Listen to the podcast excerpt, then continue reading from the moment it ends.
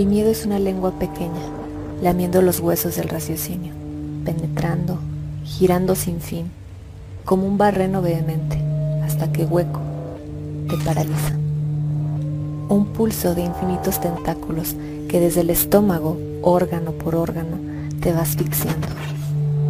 Así que hemos creado un espacio dedicado a contar relatos e historias con un tema en común, el terror.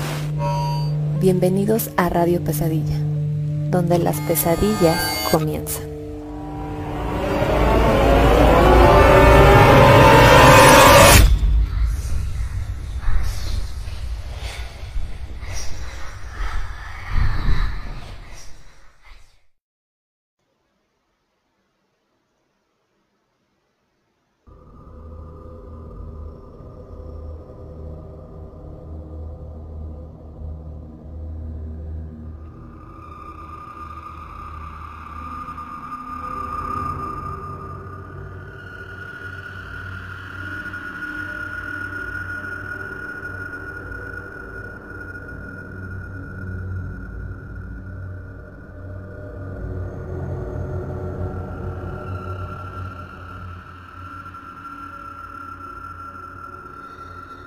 ¿Qué tal amigos y amigas de Radio Pesadilla? Eh, les doy la más cordial bienvenida a este su programa. Eh, los saluda con mucho gusto eh, Clark transmitiendo totalmente en vivo desde las afueras de esta ciudad, Durango, Durango, México. Y pues ahora sí que transcurriendo este penúltimo sábado previo a esta fecha importante para el ocultismo que es Halloween. Como cada sábado, eh, les pedimos y les hacemos una invitación para eh, compartir el stream y pues estar muy activos dentro de eh, el chat de esta transmisión. Y como ya es tradición en este programa, no me encuentro solo, de hecho estoy muy bien acompañado de mis grandes amigos. y pues bueno, te saludo con mucho gusto. Ale, ¿cómo estás? Muy buenas noches. Hola, muy buenas noches pues muy contenta de estar una vez más aquí en Radio Pesadilla con todos ustedes. Y pues nada más comentarles, bueno, ya como comentó aquí Gus, ya estamos muy cerca de Halloween. Entonces, este es un mes que realmente em, tiene una, una sensación o un ambiente pues bastante macabro, ¿no? Entonces, tenemos un tema pues preparado para ustedes y em, bueno, nada más también recordarles, estamos ya recibiendo sus historias por medio de WhatsApp, ya sea por audio o por escrito, dependiendo cómo nos las quieran enviar. Eh, por aquí si las envían escritas, con mucho gusto les damos lectura. Em, está fijado en el chat de, de Facebook para que nos envíen todas las historias. Y bueno, pues también darle la bienvenida a mi compañero Oscar. Oscar, buenas noches. Hola Ale, buenas noches, buenas noches Gus y buenas noches a todos los Nightmares que ya nos acompañan este sábado, ¿verdad? Listos para escuchar historias, listos para compartir sus experiencias, sus anécdotas y eh, pues qué mejor pues que en compañía de todos, ¿verdad? Para comentarles Nightmares que ya nos pueden escuchar a través de varias plataformas, eh, principalmente Spotify, ya estamos también en iBox, en Google Podcast y en iTunes, señores, ¿verdad? tenemos cuatro plataformas en las que nos pueden escuchar, ¿verdad? Para eh, su comodidad, ¿verdad? Eh, tenemos un ausente este, esta noche, ¿verdad? De nuestro compañero Carlos, no puedo estar con nosotros, no nos pudo acompañar por motivos personales, eh, tuvo yo una situación familiar y eh, pues nos avisó que no iba a poder, entonces pues claro que sí, eh, le, enviamos un, fuerte abrazo, ¿verdad? y pues deseándole lo mejor, esperemos que se nos pueda reintegrar el próximo programa, pero pues bueno, mientras tanto nosotros aquí seguimos listos para una nochecita más de terror. Así es, mi querido Oscar. Eh, y pues bueno, queridos Nightmares, qué bueno que ya están por aquí. Eh, antes de comenzar y de platicarles un poquito acerca de lo que va a tratar eh, el tema principal de, esta noche, noche fresca por cierto, ya empieza a hacer un poquito de frío. mandamos algunos saludos, por acá viene llegando el buen Miguel Guevara. Dice, hola, buenas noches chicos desde Ica, Perú. Mi tierra querida, a todos mis hermanos mexicanos que tengan una bonita noche. Bonita noche para ti, Miguel. Muchísimas gracias por estar al pendiente de la transmisión, siempre tan, tan puntual. Y pues un abrazo para todos los que nos escuchen y que nos escuchen eh, pues para todo el centro y sur de, del continente. Eh, también un saludote para Iván García, eh, por ahí dice hola. Y saludos también para Evaristo Muñoz, que dice buena noche, Nightmares, por ahí saludando a la, a la comunidad. También muy buena noche para ti, Evaristo. Y un saludo también para Lili Salinas. dice buenas noches, chicos. Saludotes. También a CJ que ya está aquí conectado que nos dice buenas noches, un abrazo desde Guadalajara, listos para este tema tan interesante. Excelente, pues sean todos bienvenidos. Eh, la verdad les agradecemos mucho todo el apoyo que nos han estado brindando desde que iniciamos este proyecto. Y pues bueno, ¿de qué va el tema principal? Eh, nada más para hacer un recordatorio. Recuerden que el tema principal es únicamente una manera de darle un poco más de dinamismo a la transmisión. Sin embargo, eh, las anécdotas y las historias que estaremos recibiendo de su parte no necesariamente tienen que ser relacionadas con el tema, ¿de acuerdo? Eh, recibimos todo tipo de anécdotas sobrenaturales o paranormales a las cuales ustedes no les hayan podido encontrar una explicación. Y pues bueno, el tema va de lo siguiente. Eh, estamos acercándonos ya a una fecha que pues está muy marcada en la tradición principalmente anglosajona. Sin embargo, eh, eh, esta noche programamos un tema acerca de la brujería. ¿De acuerdo? La brujería como tal eh, puede englobar un sinfín de situaciones, un sinfín de, cuestiones tanto culturales como de tradición, como de, ahora sí que de cultura en general, dependiendo de la zona desde la cual se, se quiera abordar. Sin embargo, para este programa estamos tratando de generalizar un poquito este tema y traerlo al contexto actual, ¿de acuerdo? Entonces, yo creo que para empezar un poquito con esto, eh, vamos a, tratar de definir desde las cuestiones más sencillas y más básicas, ¿de acuerdo? Primero, la, primero, lo, lo, más importante aquí es, ¿qué es un brujo o qué es una bruja? Eh, ustedes pueden buscar definiciones en diccionarios, pueden buscar definiciones en todas partes, sin embargo, eh, todas concluyen en una, o sea, tienen como que un punto de, de compresión en el cual todas eh, coinciden. Y un brujo y una bruja puede ser cualquier persona que practique las actividades de la brujería. A lo mejor la definición por sí sola no dice mucho, pero esto se refiere a realizar actividades que según su tradición local eh, genere un cambio ya sea en la propia persona o en una persona, eh, digamos, eh, extra, o en una persona que no se trate de sí misma.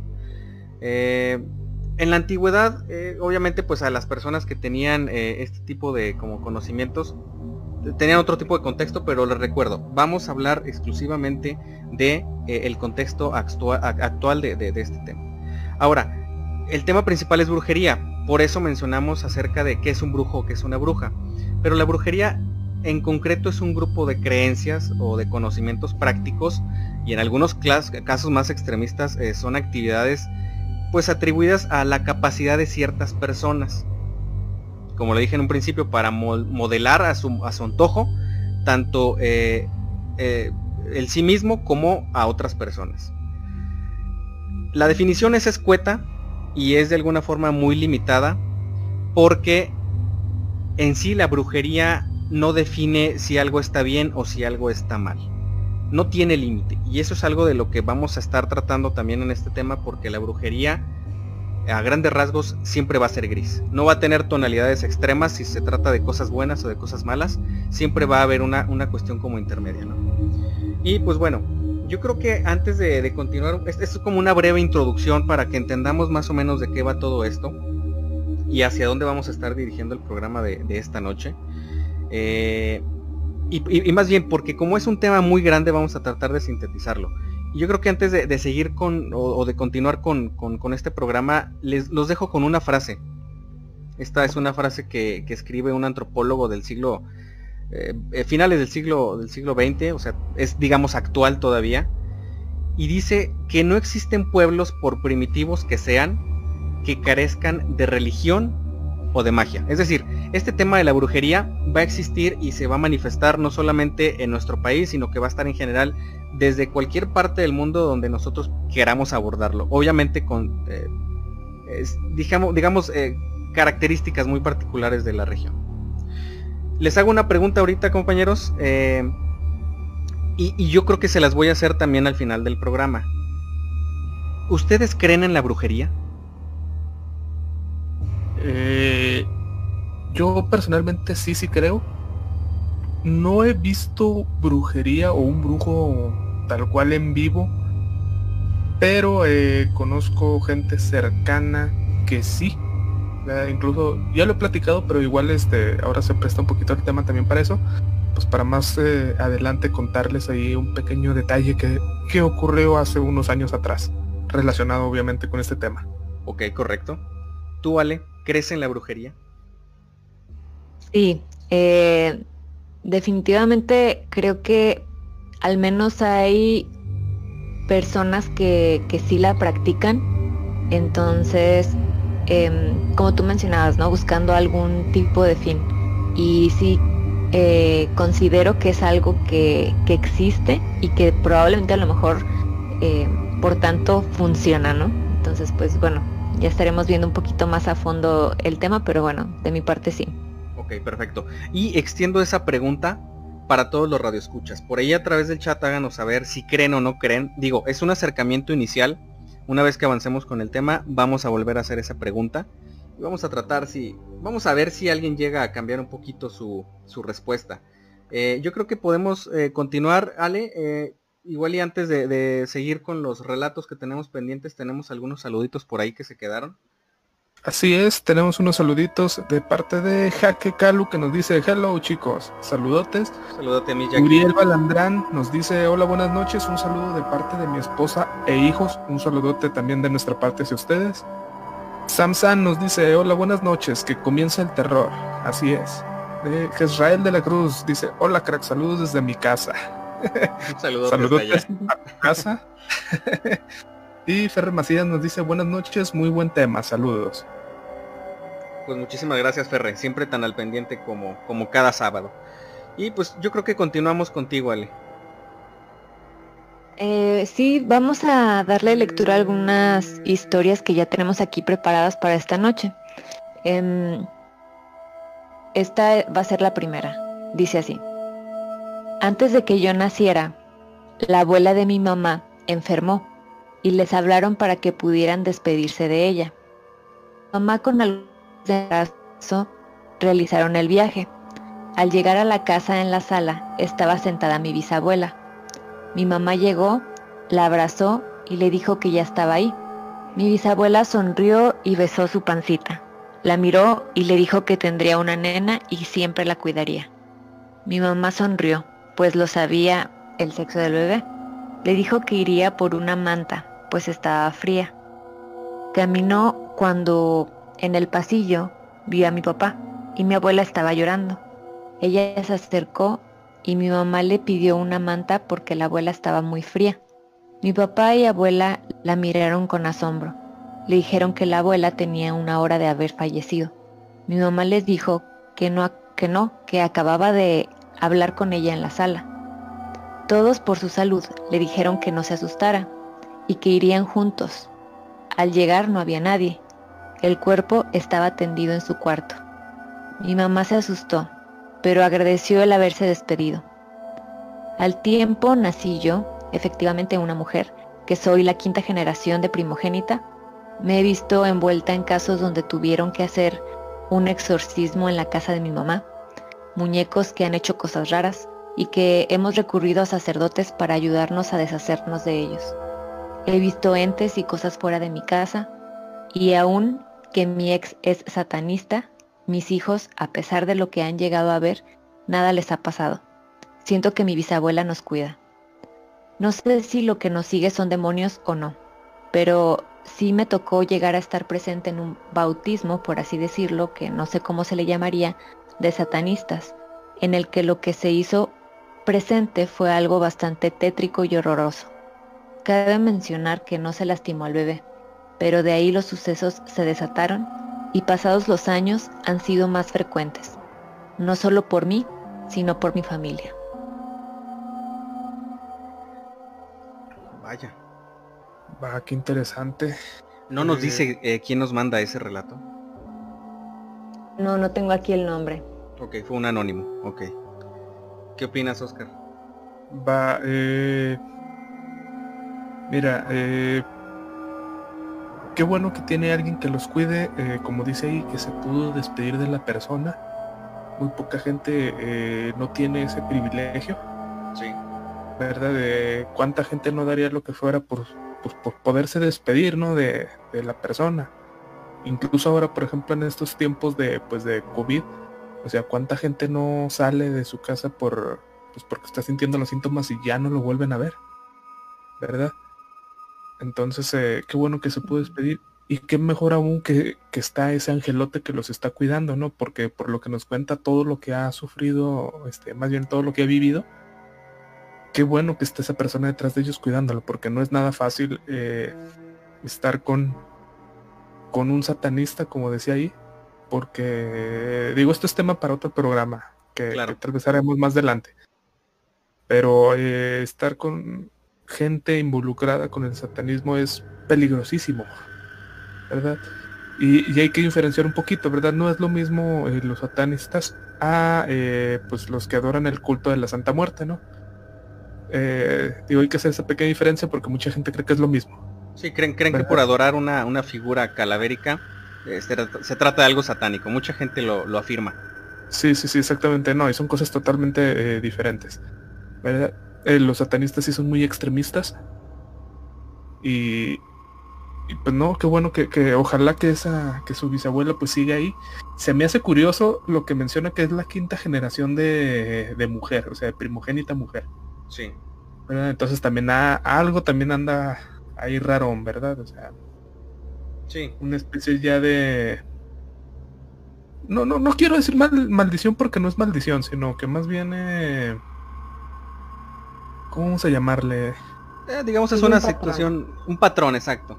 ándale sí sí sí sí Exactamente, ¿verdad? Ale.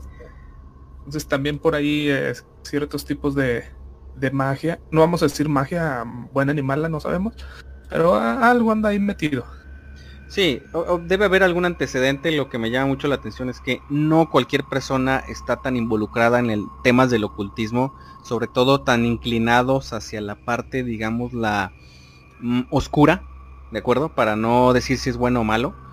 Eh, Sin embargo, pues bueno, se agradece muchísimo la confianza de que nos hayan hecho llegar este relato aquí a la transmisión y pues bueno, esperemos de verdad que pues en ningún momento nos haga eh, de saber que, que ocurrió alguna tragedia, ocurrió algo malo. De hecho, pues nuestra mejor vibra para, para quien nos haya mandado ese relato. Eh, tenemos algunos comentarios ya por aquí. Dice por acá, dice Miyaki, dice, las brujas y brujos están entre nosotros. Ella está convencida de que existen, así es. Eh, dice por acá también Sam. San dice, la verdad sí creo completamente en la brujería y en la magia. Eh, viene llegando por acá a Camir, a Camir B, dice saludos, un saludo también para ti de vuelta. Y dice Jackie, no es de sorprenderse que hayamos visto o vivido eh, con una o un brujo. Algunos de ellos no lo dicen, ocultan su verdadera identidad porque son mal vistas, ya que algunos realizan brujería o magia blanca, pero aún así son perseguidos. Son Así es. Ahí continúa, dice, el ser bruja se pasa de generación en generación. Es algo que no se puede negar y se debe ir descubriendo los dones para hacer magia. Los rituales de magia blanca son distintos porque se utilizan otros elementos físicos y oraciones o peticiones. Eh, sí, totalmente de acuerdo. Digo, eh, ¿quién no ha oído hablar de, de familias, incluso hay pueblos enteros, ¿no? Este, que se les considera que son, eh, pues, habitados por brujos, ¿no? Curanderos también se les llega a decir, ¿no? Ajá, o sí, o chamanes, o como les quieren ver, este, generalmente son por eh, tradición familiar. Sí. Y tienes razón, o sea, es generación por generación. Incluso uno de los relatos que vamos a, a tratar más adelante toca un poquito este tema también. Y tenemos otro comentario, Fernando Mitre, que dice, ya llegué banda. Saludotes, Fer, qué bueno que andas por acá. Un saludote, Far, bienvenido. Eh, y pues bueno, yo creo que antes de, de entrar un poquito más en detalle, tenemos un relato más para este primer bloque de, de anécdotas. Este, sí tenemos otro ya listo, ¿verdad, Ale? Así es, este es un relato corto, una anécdota que nos envió Sam. Em, dice así. Cuando tenía 16 años, mis amigas y yo estábamos reunidas en la casa de una de ellas. Ese día yo estaba bromeando con una y de la nada se movió un vaso. Todas se asustaron un poco y una de ellas bromeó diciendo, no inventes, ¿cómo un demonio solamente va a venir para mover un vaso? Yo reí y le dije, ¿es cierto? Y ella seguía, seguía burlándose. Yo ya un poco alterada le dije, bueno, ya párale. Y así quedó, pero desde ese día ella dice que aún le tiene miedo de tomar de ese vaso. Ok. Fíjate, algo, algo que me llama mucho la atención, Ale, es que a veces eh, nosotros esperamos que una, ah, digamos, un fenómeno sobrenatural ocurra de una manera, eh, eh, digamos, gigantesca, o sea, de una manera, la mesa moviéndose, cuchillos saltando por todas partes, o, ver un espectro completamente materializado cruzando de un lugar a otro, pero no. Muchos de los fenómenos ocurren muy cerca de nosotros, pero con situaciones que son bastante, bastante cotidianas y muy simples, muy, muy simples y muy tenues, por darle alguna especie de como característica. Entonces yo me llama mucho la atención porque justamente yo desde niño así es como empecé a ver algunas cosas, pequeñas cosas que se movían, pequeños movimientos mínimos, entonces eh, ahora sí que todo va a depender de qué tan alertas estemos. Eh, o sea, una, una, anécdota muy, igual y muy breve, pero muy concisa que de hecho es un, gran ejemplo de lo que nos rodea día con día, pero no, no siempre tenemos la, fortuna, digo yo así, de, presenciar.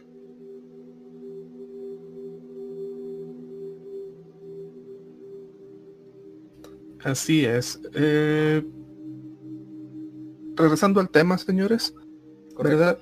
La brujería, eh, ¿de dónde proviene o dónde podemos decir que la conocemos o aparece por primera vez, verdad?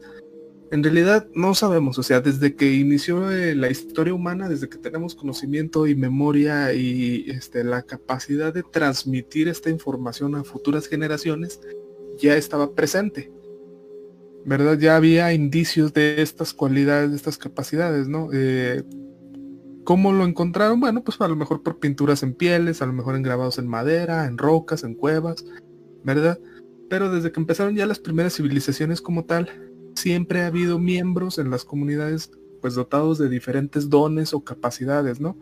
Que a lo mejor la gente no entiende, pero a lo mejor ellos eh, están más en contacto con la energía, ¿verdad? Eh, por eso, eh, pues siempre va, incluso antes de la medicina, o sea, de que la medicina se conociera como tal, pues hay que recordar que siempre llevaban a los heridos este, con curanderos, ¿no? ¿Qué eran los curanderos? Pues a lo mejor para ellos eran magos, eran brujos. ¿Por qué? Pues porque no tenían el entendimiento de la medicina como tal. O sea, se les hacía eh, de se les hacía increíble, o sea, incluso eh, imposible que una planta eh, tuviera dones curativos, ¿no? Entonces, pues para ellos era brujería, era hechicería, ¿no? Sí. ¿Verdad? Que ahorita pues ya conocemos la química, sabemos pues cómo funciona, ¿no, Ale? Incluso pues ya es más normal, ¿no? Pero pues en aquellos años era, pues ahora sí que era cosa de magos, eran cosa de brujos, ¿verdad? Sí. Y por eso mismo también eran eh, tanto respetados como temidos, ¿verdad? Porque si esta persona puede curar a alguien eh, de alguna enfermedad, no sé, digamos gripa, eh, pues entonces, ¿qué te podía hacer a ti si te caía, si, si, o sea, si, si te enemistabas con esa persona, ¿no? Incluso mucha gente empezó a utilizar este medio eh, para eh, labrarse una reputación, ¿verdad? Y, eh, digamos, aprovecharse de ello, ¿verdad? Porque si tú tenías cierto conocimiento de estas actividades y pues lo que querías era que te dejaran en paz, pues a, veces hacían la faramaya, ¿no? Sí, claro. Entonces la gente por el temor pues ahora sí que les guardaban sus distancias, eh, incluso les daban cierta posición eh, económica, cierta posición social, pero pues también llegó un momento también en la misma historia de la humanidad eh, en el que esto fue contraproducente, ¿no? Digo, hay que nada más acordarnos un poquito, siglo XIII, siglo XIV, llegó el, en el cristianismo, lo que viene siendo la famosa Inquisición, como era la cacería de brujas, ¿Por qué? Pues porque para ellos eh, los brujos iban en contra de todo lo que eh, la doctrina dictaba, ¿no? Incluso gente que no era ni siquiera brujos, o sea, simplemente creían en otros. Vamos a hablar un poquito de los paganos. Ajá. ¿Verdad? Eh, ellos utilizaban sus rituales. ¿Para qué eran sus rituales? Pues básicamente para traer la buena fortuna, para traer la lluvia, eran sus formas de alabanza a sus dioses pero pues la gente de la época clavada con una mentalidad eh, adoctrinada, pues para ellos estaban echando, haciendo hechizos, estaban haciendo brujería.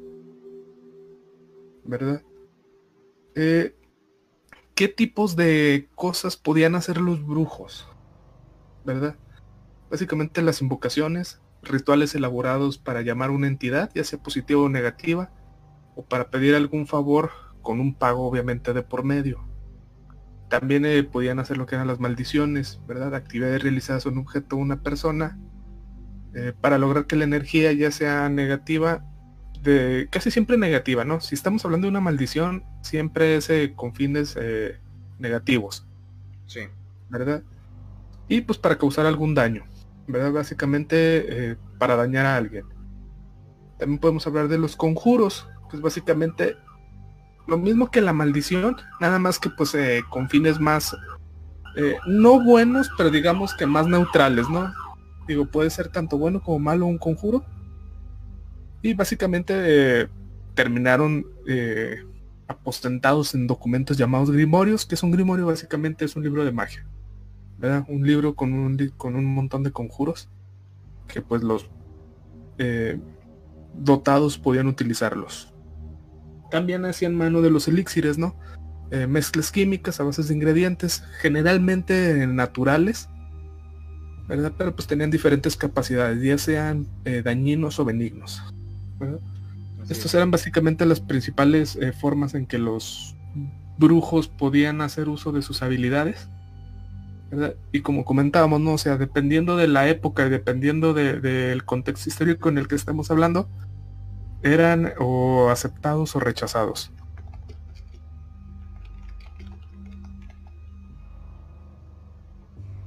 Así es, básicamente estos conceptos, eh, nada más para puntualizar un poquito esta parte. Eh, a lo largo de la historia se han, eh, han, existido muchas corrientes de la magia. Unas eran los principios, como dice ya ahorita Oscar, de lo que son las ciencias, digamos, actuales, ¿no? la química, la biología, eh, la física. Sin embargo, sí existe una corriente bien definida que ya sí va, digamos, completamente ligada a lo que son las cuestiones espirituales y es en la que nos vamos a centrar en este programa. ¿De acuerdo? Entonces, estos, estos cuatro, digamos, eh, aptitudes del hechicero, del mago, del brujo o de la bruja, son cuestiones que se repiten constantemente sin importar de si se trata de eh, brujería en la cultura, eh, no sé, del sur o del norte de África, o en la que se conoce, digamos, como, no sé, en, la parte europea. Entonces son cuestiones que prevalecen y son cuestiones que aún y al, pasar del tiempo y a pesar de muchísimas generaciones se han mantenido y se han ido, digamos, adaptando a las necesidades entre comillas actuales. Entonces, estos son principios de la, de hechicería actual. Este, yo creo que en un momento más vamos a poder entender un poquito por qué eh, o de dónde vienen o, cuál es la, digamos, el impacto que tiene cada, cada uno de ellos. Así es.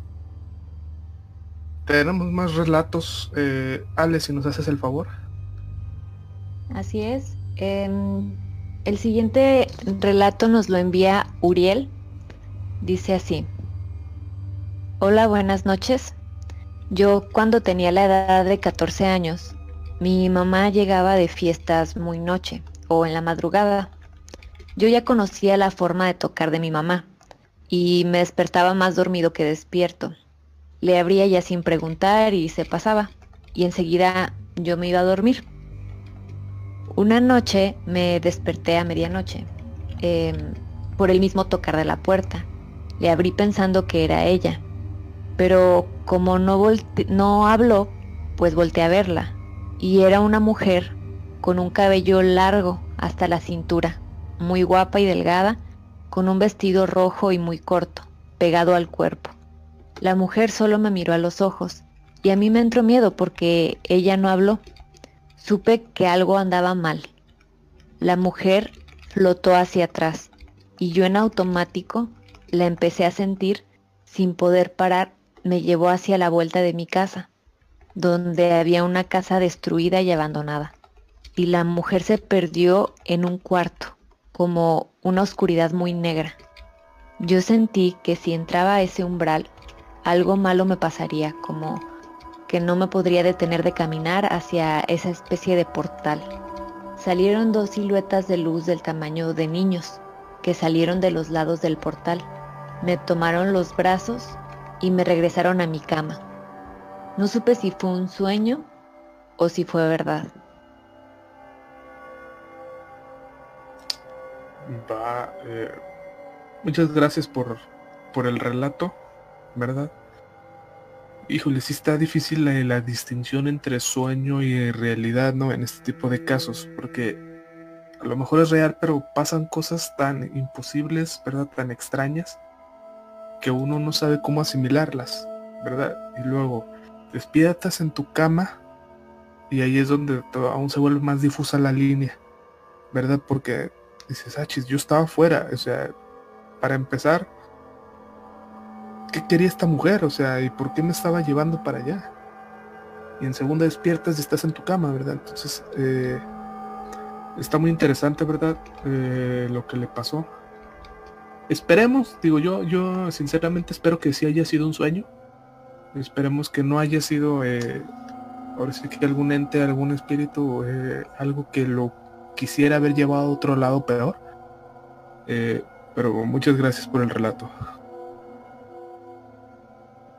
Creo que esta anécdota, no sé si les parezca, em, me da una especie de, digamos, parecido o me hace pensar en los sueños astrales o estos viajes astrales, por la manera en que lo describen, ¿no? Eh, porque él dice la descripción de cómo sale de su casa, cómo se va hacia este lugar y, posteriormente despierta en su cama, ¿no? Pero o sea, el recorrido, digamos, lo hace bastante claro.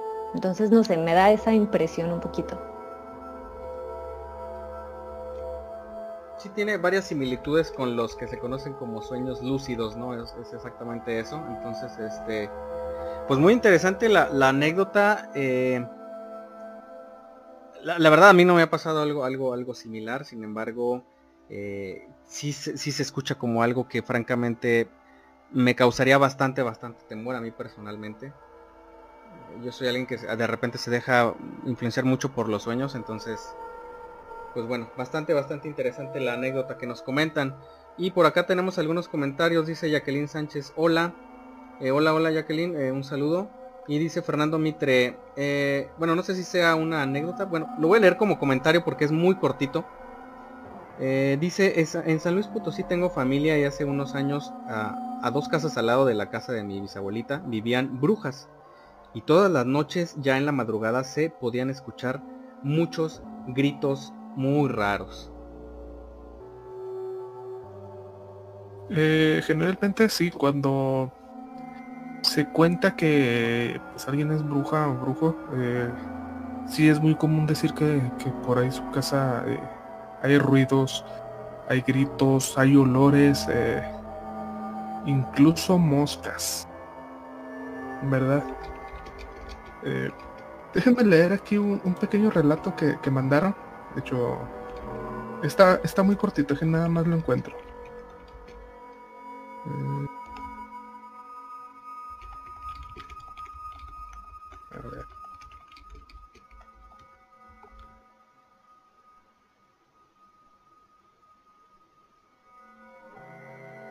Dice, en casa de mi abuela pasan varias cosas, muchos sonidos, pasos, una canica rebotando, se escucha que usaban el baño y no hay nadie dentro. Sonidos como si alguien arrastrara una piedra en el techo. Se escucha que abren puertas, las escaleras como si alguien las, las bajara corriendo. Todo esto en las noches y muchas cosas más. Y les puedo decir que por lo regular siempre hay un detonante para que esas cosas pasen. Hay puertas que se abren a ese mundo espiritual. Lo que pasa es que existe un mundo espiritual en el que se mueven todas esas entidades demoníacas. Pero Dios es más fuerte que cualquier, eh, cualquiera de esas entidades. Eh, hace poco en la casa de al lado donde yo vivo eh, nos enteramos que una señora ahí practicaba la brujería. Ahora ya se fue y desde que se fue veo sombras con formas humanoides pero son negras. se escuchan gritos Suelo verlas eh, y escucharlas de vez en cuando. Se apagan las luces. Algunos juguetes se prenden solos. Eh, me da miedo, pero no me siento acechada. Pero sí creo que tiene que eh, ver con los rituales que practicaban en esa casa. postdata, añado un dato más. En mi casa ahora hay muchísimas moscas, cosa que antes no, y salen de la nada y en gran cantidad. Todo esto desde que se fue el vecino que dicen que hacía brujería. Vaya. Sí, algo, algo muy común en esos lugares, digo, es algo lamentable por el espacio, pero eh, a veces, a veces este tipo de personas suelen usar ciertos espacios para realizar sus actividades. Y como lo habíamos comentado en un programa anterior, no cierran lo que deban de cerrar. O sea, lo dejan totalmente así como lo estaban usando. Abren, abren portales o realizan invocaciones o realizan un montón de situaciones, pues, en su mayoría negativas. Eh, y la verdad es que lamentablemente esos lugares ya quedan marcados no solamente por la energía que se acumuló, sino probablemente por entidades que tal vez pues nunca pudieron regresar a donde pertenecen. Entonces, yo creo que ese es uno de los de las situaciones o de los dilemas a los que se enfrenta uno normalmente cuando está cambiando de, de casa o se está hospedando constantemente en lugares diferentes porque eh, lo había dicho, bueno, Oscar lo había comentado en alguna ocasión, eh, algunos, algunos espacios de alguna forma tienen memoria. Eh, lo mismo pasa con los hospitales, lo mismo pasa con lugares que son de mucha energía positiva, como los templos, por ejemplo.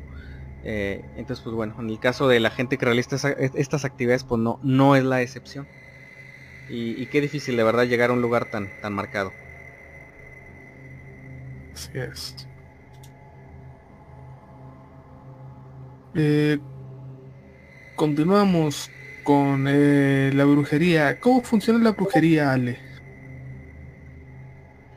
Bueno, em, ya comentábamos eh, un poquito de, de la brujería como tal, entonces hay algunas cosas que tenemos que tener en cuenta o algunos conceptos de cómo es que se conforma, ¿no? ¿Qué, qué es lo que digamos, se hace a grandes rasgos o que, eh, de qué es de lo que consta.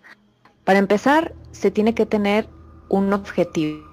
El objetivo va a ser una persona, un objeto al que tú deseas, o bueno, en este caso más bien en la persona eh, que está realizando la brujería, desea impregnar un deseo, ya sea positivo, ya sea negativo. Entonces eso es lo, número uno tener un objetivo. Ahora, necesitamos un objeto. El objeto como es lo que se utiliza eh, de una manera física, una, un material, vaya, em, que sobre todo es de tipo simbólico para poder trabajar el rito que, se va a realizar.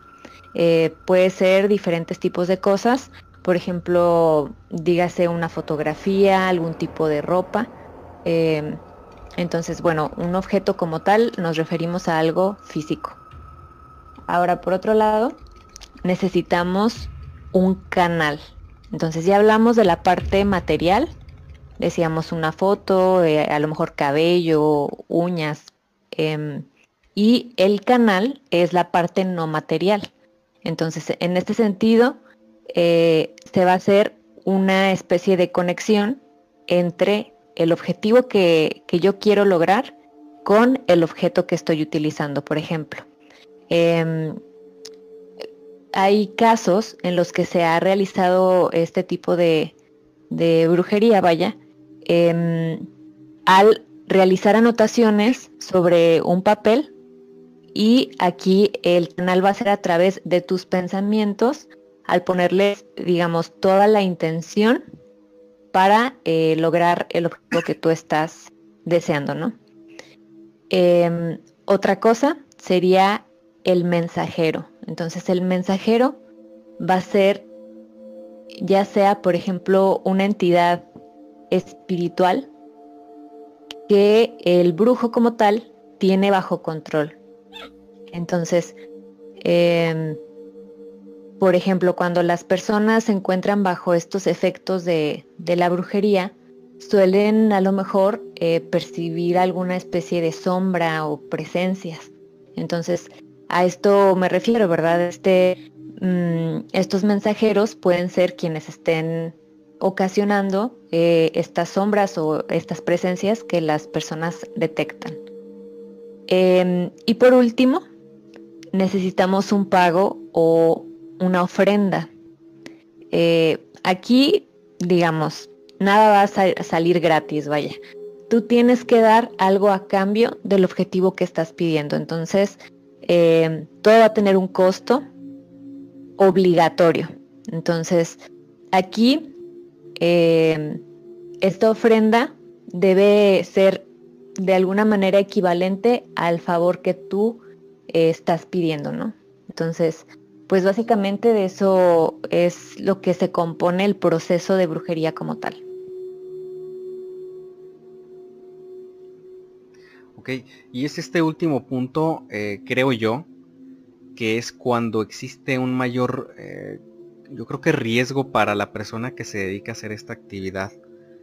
Em, eh, ha habido varios casos muy sonados en, digamos, en diversos medios desde hace algunos años, en los cuales, eh, eh, bueno, por ejemplo, en alguno, alguno de ellos muy conocido es el caso de un, locutor muy famoso que ya, ya falleció hace algunos años, Juan Ramón Sáenz. De hecho, este, yo creo que es una de las voces que de hecho eh, de alguna forma influyó un poquito en, hacer este proyecto una realidad. Eh, pues esta persona tuvo contacto con alguien que se dedicaba a hacer este tipo de trabajos y mucha gente cree que esta persona debía tanto espiritualmente que cuando tiene el encuentro con Juan Ramón, o sea, una persona totalmente, eh, digamos, no preparada para afrontar este tipo de cosas, eh, tiene este contacto con él, pues de alguna forma a partir de ahí eh, enferma y posteriormente fallece. Lo riesgoso de esta parte es precisamente eso. viene a mi mente un, ejemplo muy sencillo. Viene, viene a mi mente un ejemplo muy sencillo y esto es que... ¿Qué pasa si tú lo que pides es la vida de una persona? ¿Cuánto vale la vida o con qué debes de pagar la vida de una persona? Entonces, eh, yo creo que eso, eso es bastante grave, es bastante delicado y es un tema que se debe tomar con muchísima seriedad. Entonces, eh, e, es algo de preocuparse. Realmente la, magia, en este caso, perdón, la brujería como tal, o sea, encaminado hacia, esta parte, digamos, de conseguir lo que se quiere eh, de una manera no tan blanca, digamos, más bien gris, oscura o, negra, es, es, algo bastante, bastante peligroso y es algo bastante eh, serio. Creo que tenemos algunos comentarios por ahí. Así es, eh, nos dice Jackie, tanto mis hijos como yo hemos pasado por situaciones difíciles, donde se nos han presentado seres de otras dimensión que nos han atacado, cada uno desde los sueños, pero viendo y viviendo lo mismo. Una noche en casa donde había energías oscuras nos atacó un ser que abrió la puerta. Nosotros estábamos dormidos y nos despertamos cuando lo escuchamos en la puerta. Para defenderlos, tuve que ponerme entre ese ser y mis hijos. Me atacó, me tomó de los hombros y quiso hacerme un lado. Con mucho miedo no permití que avanzara a la cama de mis hijos. Yo me veía en diferentes lugares de la habitación porque pronto era tanto el dolor que me hacía eh, ese ser que me tenía que zafar de las manos. De nuevo regresaba para detenerlo y que no avanzara más allá. Pareció que eso duró toda la noche. Esa lucha entre el ser y yo era tanto mi miedo porque sentí su respiración en mi oído, de repente me gritaba con una voz aguda y en otro momento con una voz muy grave. Ya estaba exhausta y mi cuerpo físico no podía moverse. Mi hijo se sentó en la cama y fue cuando pude moverme y me levanté. Al preguntarle eh, qué le pasaba, me describió todo lo que había pasado. nos conectamos en el sueño o bien nuestros cuerpos tuvieron un desprendimiento en donde vivimos juntos esa terrible situación. Entre ambos pudimos darnos cuenta que nos quería sacar de esa casa y era una advertencia de que solo era el principio de lo que seguiría. Cuando le pregunté a mi hijo cómo era el ser que vio, me lo describió tal y como yo lo vi. Un hombre robusto con una camisa blanca, tez blanca, chaparrito, con una sonrisa que nunca la quitó del rostro pero que daba miedo. Y también lo escuchó reír. En la mañana, ya cuando salió la luz, nos dimos cuenta que la habitación estaba abierta y siempre la teníamos cerrada. Yo en mi cuerpo tenía unos moretones no muy visibles, en diferentes partes de mi cuerpo, principalmente en los brazos y en la espalda. Mi hijo también tenía moretones en sus brazos, como si le hubieran lastimado unas manos que lo agarraran con mucha fuerza. Contemplando que él era pequeño, pues los dedos se le marcaban en sus brazos. Cuando platicamos de eso después de seis años, pareciera que hubiera sido la noche de ayer que lo vivimos porque recordamos cada detalle.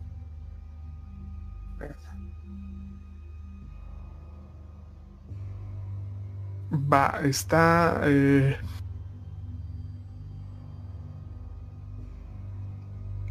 eh, me imagino que, se fueron de la casa, ¿no?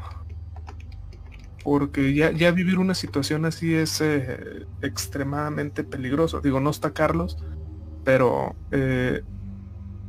sí, ¿no? O sea, ya, o sea, una presencia física que, que agrede físicamente a alguien. Sí eso ya, ya es peligrosísimo, ¿no? ya requiere medidas extremas, ya me requiere que realmente gente especializada vaya ahí, ¿verdad? Ahora, los dos, para ellos fue un sueño, porque tanto ella como su hijo lo, soñaron, dice.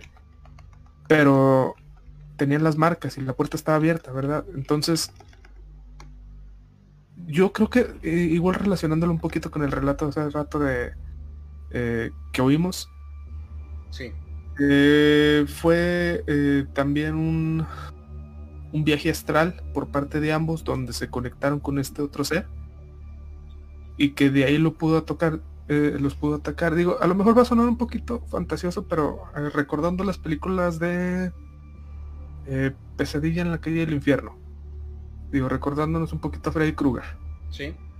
Era su modo operando no el utilizar los sueños para atacar de forma física a alguien. Y si hay demonios y hay que lo pueden usar. Entonces, eh, quiero creer que ya no están ahí. Y por suerte todo quedó en ese susto. ¿Verdad? Qué bueno que, no hubo nada más que, lamentar ahí. A ver. Ah, tenemos más relatos que nos están enviando, pero eh, ahorita nos leemos eh, más adelantito quiero contarles eh, lo que les decía de acerca de la brujería. El por qué yo sí creo. ¿Verdad? Ya, ya se los he platicado varias veces aquí a, mis amigos. No sé si aquí en Radio Pesadilla lo he contado, digo, al menos en Workstation estoy seguro que sí.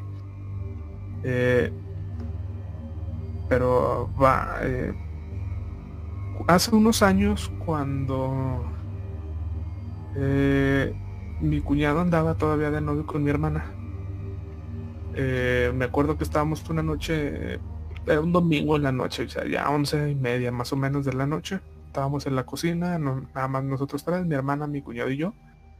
Estábamos ahí platicando, este, y de repente, pues, ya sabes, de esas noches que te dan por empezar a contar historias, ¿no? Y ahí mi cuñado nos platicó que antes de que su abuela paterna le decían que era bruja. Y que era raro que cuando iban a visitarla, eh, que no eran viajes de visita eh, regulares, ¿no? sino que eran variados, o sea, no era una fecha física, no era de decir, vamos todos los domingos, sino que pues, a lo mejor un domingo sí, a lo mejor dos no, y así estaba la cosa, ¿verdad? No tenía teléfono, por lo que tampoco podían avisarle si iban a ir o no. Entonces, cada vez que iban para allá, eh, ella vivía pues en uno de los ranchitos cerca de la ciudad entonces, pues se hacían alrededor de una, no sé, media hora, hora y media, una hora, a lo mucho. Entonces, eh, cada vez que salían de la ciudad, eh, veía un pájaro que volaba. Así es la carretera, o sea, de repente se topaba un pájaro negro que lo veía volar. Y eso era todas las veces que salía. Y luego eh, cuando llegaban a la casa de esta persona, resulta que ya estaba la comida hecha cuando la señora vivía sola. Y ya estaba hecha la comida que más le gustaba al hijo y este, tortillas para los niños, o sea, ya estaba todo preparado. Entonces, pues, cosa que se, le decía muy raro por lo mismo, de, cómo sabía que íbamos a venir, ¿no? Como para estar haciendo la comida para todos. ¿Verdad? O sea, para ellos eh, siempre se fue su abuela, ¿verdad? O sea, nunca hubo nada raro más allá. O sea, no, no era de que la veía hacer cosas o, o etcétera. Pero sí dice que había un cuarto que para nada los dejaba entrar. Tenía una habitación en la casa que nadie, absolutamente nadie podía entrar y que dice que nunca entró. Cuando fallece la señora, eh, pues es muy común que la velen en su casa, ¿no? O sea, especialmente si está fuera de la ciudad. Es muy común en los poblados, en los ranchitos, de, que velen a la persona en su casa. Entonces pues la tenían en la sala, la señora tenían un féretro ahí, no tenía vidrio, estamos hablando de hace años atrás. Así se usaba antes, así es. Ajá, exactamente, o sea, no, no es como ahorita que pues, tienes un féretro y tiene su vidrito, ¿no? Donde le puedes levantar la tapa, pero pues está cerrado. Eh, estaba el féretro ahí abierto, la señora ahí este, de repente, pues las señoras y las amigas, las, eh, las comadres, las hermanas, pues vamos a rezar un rosario, ¿no? Para, por el alma de la persona. Y cuando empezaron a rezar el rosario, eh, dice que entró un aire muy fuerte. Eh, y que levantó el cuerpo del féretro y lo tiró al suelo. O sea, literal lo sacó del, féretro. El mismo aire que, que, entró. O sea, imagínate la fuerza del aire que debió haber entrado para sacar un cuerpo de un féretro. O sea, estamos hablando de levantar 70 kilos, ¿no? De peso muerto. Ok. Ajá. Y que pues, eh, pues obviamente fue un shock muy grande para todos, ¿no? Y que pues después se enteró que pues decían que su abuela era bruja, ¿no? Y entonces él asociaba esta ave que veía salir de en la carretera cada vez que salía, no como su no como su abuela convertida en ave, sino más bien como pues algún familiar, ¿no? Este familiar no, no tratándome de, primos, hermanos, hijos, ¿no? Sino estos seres animales eh, que se les denomina familiar que es básicamente un acompañante para pues para un ser de este tipo. Entonces él eh, sacó esa conclusión no o sea que esta ave era el que la que le avisaba pues que ya iban de salida. A lo mejor los cuidaba en el camino no se sabe. Eh, pero pues es lo que cuenta y o sea y a él le tocó pues ver cuando este cadáver se salió del féretro Ok. Em, quisiera compartirles una anécdota que, que me envió eh, mi papá. Precisamente creo que está bastante parecida en algunos aspectos a esta anécdota que compartes, por eso me gustaría como eh, compartir partírsela, ¿sí? Sí, claro. se transformaban en... Adelante, Ale, sí. Ok. Em, dice, hace muchos años mi abuelo nos contaba que las brujas se transformaban en pájaros grandes, a los que les llamaban lechuzas, y se paraban en los árboles, y desde ahí les chiflaban a las personas que pasaban por el lugar. En ese tiempo no había luz eléctrica en el pueblo, y pues estaba muy oscuro. A él le gustaba acercarse a la iglesia para ayudar y ahí le enseñaron unos rezos, al decir de él especiales para inmovilizar a las brujas. Cerca de ahí vivía una señora sola, que todo el pueblo le tenía miedo, porque decían que era una bruja. Una noche, algunos vecinos lo fueron a buscar para pedirle ayuda porque sabían que él era muy apegado a la iglesia y le dijeron que cerca de ahí, en el árbol más grande del lugar, estaba un pájaro muy grande y que no dejaba de molestar con chillidos muy fuertes, por lo que mi abuelo los acompañó, aunque con miedo, porque no sabía lo que iba a pasar y realmente nunca había estado en una situación así. Al llegar al lugar y ver a la lechuza, que empezó a hacer más ruido, él empezó a rezar, lo que le habían enseñado, y sorpresivamente la lechuza cayó al suelo desde lo alto y quedó muy lastimada. Ellos se fueron corriendo del lugar.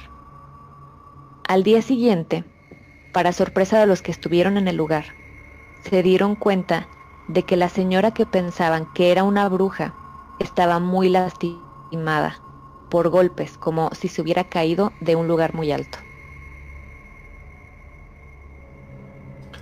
Va otra eh, historia que refuerza eh, pues la creencia, ¿no? De que pueden cambiar de forma a, un animal. Sí. Ya ven que es muy común, incluso salió un video hace poco, eh, pues de que estaban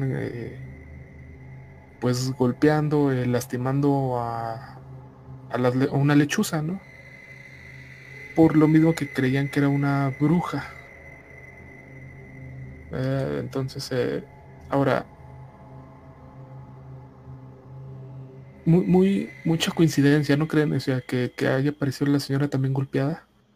Sí. Eh, en, mi opinión, yo sí creo que, que, era una bruja. No sé ustedes qué opinan. Sí, mira, yo creo que digo, si existen similitudes entre el daño causado al animal y la persona, híjole, las coincidencias deberían de ser tan, tan precisas para que fueran similares los tipos de heridas que me suena prácticamente muy difícil de conseguir, eh, muy poco probable. Eh, entonces, digo yo, eh, probablemente sí, sí lo fuese, digo, ojo aquí nada más para que quede bien claro en esta transmisión. No estamos diciendo que toda lechuza o todo animal con características peculiares que se encuentren en el bosque o, en la sierra, en la zona serrana o en cualquier lugar al despoblado, se va a tratar de una bruja, ¿ok? Este es un caso muy particular, este es un caso muy peculiar el cual eh, se nos está narrando y el cual pues fue vivido pues en primera persona por, alguien cercano. Entonces, eh, nada más aquí hago ese pequeño paréntesis. Sí es una de las características que se les, se les atribuye a las personas que dominan este tipo de, de energías, que tengan la capacidad, no, y fíjense, no es tanto de mostrarse como de, convertirse en animales, hay unos autores que lo que dicen es que eh, más bien tienen la capacidad de poseer de, una manera superficial al animal para poder utilizar los sentidos del mismo y tener más información de su entorno, ya sea de su víctima o ya sea de un trabajo que tiene que ir a dejar a cierto lugar o este tipo de cuestiones. Sin embargo, eh, muy interesante lo que nos platicas, Ale, y también lo que nos platicas, Oscar. ambas cuestiones muy, muy, muy de la mano de lo que estamos tratando esta noche. Entonces, realmente, pues la última palabra se la dejamos ahí a, todos los radioescuchas. Eh, cada uno juzgue por sí si, si cree o no que hubiera sido eh, pues esta misma persona la que estaba convertida en un ave. Pero eso es algo ya muy arraigado aquí en el folclore, al menos en México. Eso es algo bien, bien marcado en, pues historias y anécdotas que se cuentan de primera mano. Eh, creo que tenemos algo más de comentarios, muchachos. Así es, son, eh, nos están mandando anécdotas. Ah, ok, perfecto. Ah, entonces, eh, más adelantito les damos este lectura. déjenme ver. Ok, correcto. Tenemos aquí otra historia, no sé si quieren que le demos lectura. Sí, adelante. un extensa, sí. Espérame, Ah, ok. Espérame, deja aquí, eh, leo una que también tenía, de las que teníamos pendientes. Ok.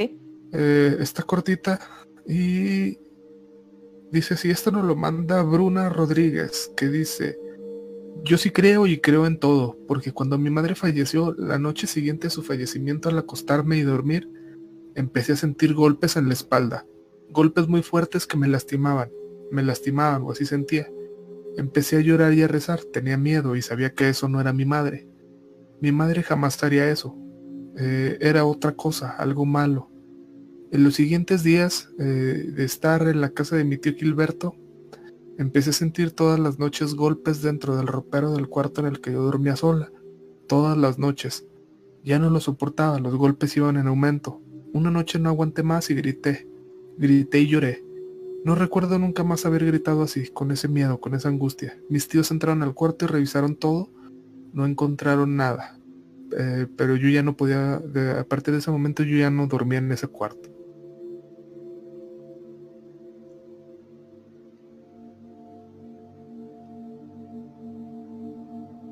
Muy interesante su, experiencia. Dice que sí cree en todo.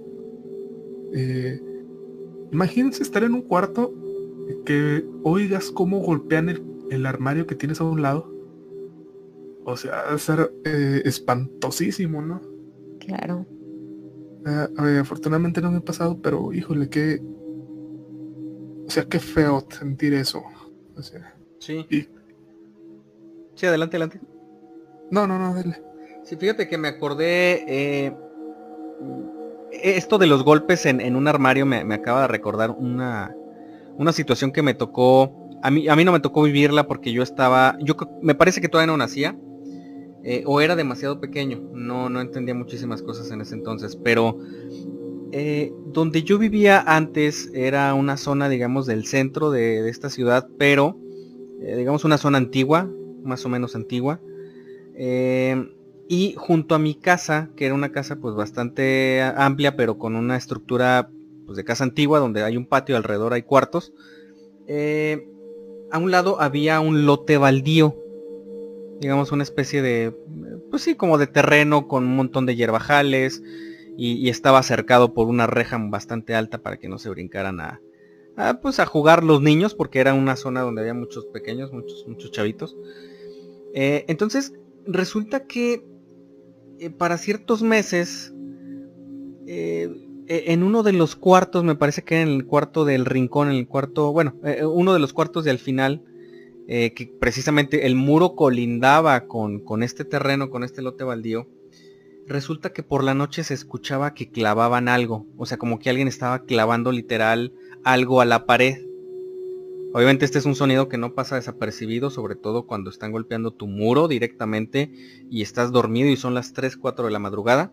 Entonces lo que hacían mis familiares, en este caso pues eran mis hermanos mayores y mis papás, salían rápido y con lámparas pues muy grandes se metían al, lote baldío a, pues a tratar de investigar qué era. Y esto ocurría eh, noche tras noche, pero nunca tuvieron la suerte de encontrar quién hacía este tipo de... En primer lugar, ¿para qué lo hacían?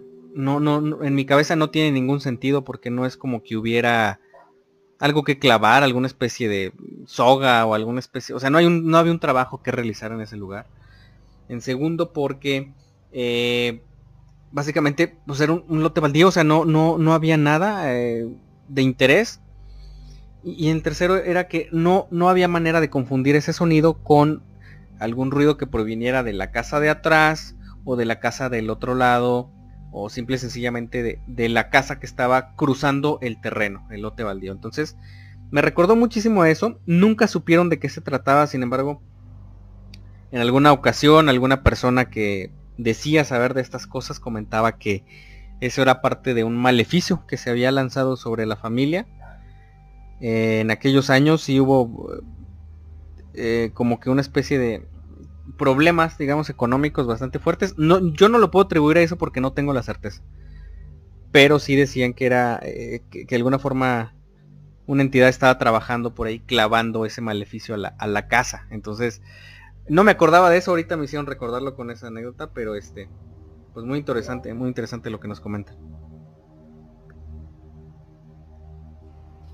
Ahora sí, Ale, eh, si nos haces el favor. Ok. Em, esta nota la envía José Montiel. Dice así. Yo estuve en un exorcismo hace 23 años. Por aquel entonces contaba con 13 años y fue cuando nos fuimos a vivir a un pueblo plagado de brujos. Acompañando y aprovechando eh, y apoyando a mi madre eh, en todo lo que hacía, decidió ir a poner un negocio. Era comedor y también vendía cervezas. Estando allí, se reencontró con una vieja amiga que fue su vecina y al igual que ella tenía cuatro hijos, dos varones y dos hembras. De niños, ellas bromeaban que de adultos nos iban a casar si no nos portábamos bien. Carla es un hombre, delgada con un cuerpo de muñeca. Al principio se mostró seria, pero con el tiempo comenzó a hacerme bromas súper pesadas. Igual también. Una vez la defendí de dos chavos que la tiraron de su bicicleta y le gritaban bruja. Eres el diablo y etcétera. No sé cómo le hice. Yo creo que ese día me di cuenta que sentía algo por ella y en fracción de segundos corrí y me salté un cerco con alambres de púas que me llegaban un poco más arriba de la cintura. Total, llegué con tanta adrenalina que no pregunté. Le di patadón a uno y al otro cuando se me vino encima. Después de ese incidente ella se convirtió en mi novia. Al día siguiente empezaron las cosas extrañas. Veía a Carla casi a diario. Iba al comedor de mi mamá o a mi casa. pasábamos el rato. Un día quiso que fuéramos a su casa. Total, a mí no me importaba no ir porque me daba pena ver a su mamá, porque era amiga de la mía y no quería que anduviera de chisme. Al negocio de mí le iba más o menos, pero siempre queríamos que fuera más gente para tener más dinero. Se lo comenté a Carla y ella me dijo que podía ayudar con eso. Yo pensaba que iba a hacer propaganda o invitar gente, pero no. En la noche fuimos al local solos y ella llevaba una bolsa con cosas dentro. Cuando lo sacó, vi, que era una especie de figuritas de con formas extrañas. Dijo que las escondiera en el local y que servían para traer la buena fortuna. Yo pensaba que era algo de Feng Shui. Solo hice lo que me pidió. Al otro día fue al local un periodista y le gustó mucho la comida, por lo que hizo una nota en el periódico local. Comenzó a tener mucha clientela. Mi madre y yo estábamos encantados, ella sin saber de los amuletos. Así pasaron unos meses, donde estábamos siempre con trabajo. Yo veía a Carla en las tardes o los domingos que tenía libre, pero ella cada vez se veía peor, como si estuviera enferma. Le pregunté qué le pasaba y me decía que nada, al punto en que me llegué a preocupar por su salud. Un día, porque em, de pronto estábamos sentados en una banca del parque y me asusté muchísimo y corrí a buscar a su mamá.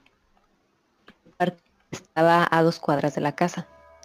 Llegó su mamá corriendo también y le dijo que niña tonta, que no anduviera haciendo eso. Yo no entendía a qué se refería tal vez a que no comiera cochinadas en la calle. Ella la llevó a su casa y me dijo que no me preocupara. Al otro día no supe nada de ella. Y así estuve por una semana. Le preguntaba a mi mamá si sabía algo, me decía que estaba enferma y todavía no se curaba. Un día estaba en el comedero cuando llega la mamá de Carla y me pregunta por los amuletos. Yo la llevé a los puntos donde estaban escondidos los agarró todos y fue a su casa. Yo curioso las me vi y me asomé por la ventana. Dentro estaba un sacerdote de la iglesia de la colonia y Carla estaba sentada en un sofá. El padre rezaba y la señora depositó los amuletos en un plato y les prendió fuego hasta que se hicieron carbón. El padre apagó el fuego con una botellita de agua Después empezó a echar agua a Carla varias veces y ella se retorcía como de dolor. Yo no sabía qué estaba pasando y me dio mucho miedo sí, pero fui hasta que el padre terminó de rezar y Carla se quedó dormida. A los dos días, Carla apareció en el local y se le veía mejor. No me quiso decir qué le había pasado. Me enteré años después, sí, me casé con Carla, que su mamá y su abuela eran brujas o algo por el estilo, pues hacían esos sencillos para quienes lo solicitan. Dinero, amor, suerte. Y su mamá tenía los amuletos guardados, y que a ella se le hizo fácil utilizarlos sin tener experiencia en esos asuntos. Sin saberlo, hizo un trato con algo desconocido. Era intentó hacer un hechizo y que le había hecho un exorcismo. Desde entonces nos han sucedido cosas raras. Sombras, objetos nada raro que pasa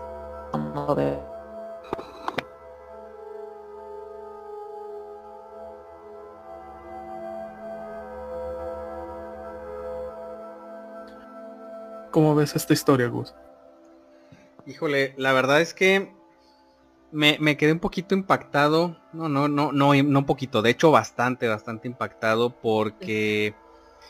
Eh, híjole, eh, lo decíamos al principio, ¿no? A veces hay familias que de alguna manera eh, tienen la capacidad, ¿no? O sea, sobre todo esto se manifiesta mucho en mujeres. Yo creo que más adelante estaremos hablando un poquito ya de otro tipo de, de magia, otro tipo de hechicería que, que, viene de otra parte de Europa con otro tipo de enfoques. Porque creo yo que por ahí va la cosa. En, estas, en estas, digamos, generaciones o en estas herencias familiares, no solamente pues heredan a veces bienes, sino que también los dones. Eh, entonces, a mí me suena muchísimo a que pues se trataba de una familia que tenía estas peculiares capacidades. Y, y yo creo que aquí se muestra bien claro uno de los factores por los que la, en este caso la brujería, es, es peligrosa, ¿no? Y eso es porque no solamente puedes atentar contra tu propia vida, sino que también puedes atentar o poner en peligro a las personas con las que convives normalmente. Eh, esto es algo que ya está muy, muy, muy, este, digamos, establecido, no en las reglas de la, de la brujería como tal, sino, eh, digamos, en una equivalencia que, siempre se trata de mantener en estos temas. O sea, la energía no, no, no puede aparecer de la nada y no puedes obtener cosas de la nada tampoco. Entonces, esto, digamos, es una primicia eh, que puede tener consecuencias muy, muy graves. Y vaya, vaya qué historia. La verdad es que me parece una, historia bastante impresionante, Oscar. Sí, está eh, muy impresionante, muy intensa. Y como bien dices, o sea, eh, si no estás en sintonía eh, con estas energías, si no conoces los procedimientos, si no tienes los dones o, las capacidades de hacerlo, mejor ni lo intentes, ¿no? como le pasó aquí a Carla, o sea, ella pues su intención era buena, ¿no? O sea, era ayudarle a, hacer crecer su negocio. ¿Verdad? Eh, pero pues ella no estaba capacitada para tal, tal acción, ¿verdad? Entonces hizo algo ahí este, que no supo canalizar y pues que se fue reflejando en su salud a fin de cuentas. Sí. Eh, digo, qué bueno que, que pudieron eh, pues pues ayudarle. Ajá, sí. Este, y, pero, o sea, como dicen, o sea, si, si, si no le sabes, no le muevas. Así es. ¿verdad? Totalmente de acuerdo. Y bueno, yo creo que ah, tenemos también un, un, audio relato por aquí que, nos hicieron el favor de enviarnos. Pero yo creo que antes de escucharlo, ah, hay, un punto que nos falta eh, revisar. Eh, de, nuestro tema principal. Digo, ya estamos ya casi a punto de, cerrar la transmisión de esta noche. Pero yo creo que sería interesante comentarlo y es el siguiente. Eh, hablamos hace un momento ya de lo que es la brujería, que es un brujo, digamos, a, muy grandes rasgos. Eh, y, luego cómo es que funciona la brujería. Ya, ya lo platicamos también hace un momento, ya no lo platicó Ale. Sin embargo, cuáles son sus alcances o hasta hasta dónde puede llegar una eh, un maleficio o hasta dónde puede llegar eh, digamos un ritual de este tipo y traigo aquí un par de ejemplos muy sencillos de, situaciones que se ven a diario en el primero de los ejemplos obvio, aquí nada más sí considero que, este es un tema de mucha discreción porque voy a platicar de, un par de casos, no voy a decir ni de quiénes ni nada, pero son un par de casos, digamos, que son muy comunes en este tipo de, digamos, de, temas. Eh, una de las aplicaciones más comunes para la brujería lamentablemente es la de retener personas a la fuerza. Eh, es decir, eh, en este caso los rituales están encaminados única y exclusivamente para que una persona únicamente pueda verte a ti. eh, generando una especie de ilusión de enamoramiento, totalmente de perdido enamoramiento, y de control. Esto es una situación muy grave porque obviamente pues hay personas que, están tan desesperadas que llegan a, recurrir a este tipo de, digamos, de, de medios porque a lo mejor la persona no les toma la importancia bajo un criterio, bajo una forma, digamos, natural y normal. Pero fíjense bien lo que se utiliza mucho en este tipo de, encantamientos. Digo, no voy a decir ningún tipo de, de receta. Cabe, o sea, quiero aclararlo muy bien porque aquí no vamos a dar jamás herramientas para que alguien se meta en un camino que está comprobado que puede ser muy peligroso. Sin embargo, voy a darles unos, unos ingredientes que se utilizan. Digo, a manera de, de cultura y a manera de, a, veces cómo funcionan estas cosas. Eh, por ahí se han encontrado frascos en los cuales la persona que quiere amarrar a alguien ha escrito en una carta eh, todo lo que esa persona quiere que haga por ella explícitamente, tanto de, desde un punto de vista personal muy íntimo a un punto, digamos, más genérico, por ejemplo, quiero que me compre cosas, quiero que me invite a salir todos los días, eh, no quiero que voltee a ver a nadie más, o sea, cosas similares, ¿sí? Ojo con qué escrito, escrito con un fluido corporal, no voy a ser tan explícito en esta parte, eh, propio de la, de la mujer en este caso, y además de esto, eh, se incluyen fotografías o digamos partes de la ropa de la persona que se quiere atar. Y obviamente pues este eh, un símbolo de, atadura a través de una vela con hilos y cosas de ese tipo. Entonces, a mí la verdad es que, digo, este es un caso muy común porque es algo que de lo que anuncian, inclusive si ustedes abren el periódico desde cualquier ciudad de la que nos estén escuchando, ya sea el centro del continente o al sur, o si nos están escuchando desde Estados Unidos, o quien quiera que por aquí estén escuchando desde Spotify. Eh, ustedes abren el periódico la sección de, clasificados y siempre va a haber un espacio en el cual te dicen aquí se hacen amarres. Que funcionen o no funcionen, esa ya es otra cosa, pero eso es algo tan común y tan buscado que la verdad a mí me da escalofríos tan solo pensar en los ingredientes que lleva producir algo ficticio como esto. Y ojo, estamos hablando de algo, algo sencillo y común. Digamos, este sería el, ejemplo más sencillo que, encontré. Un amarre.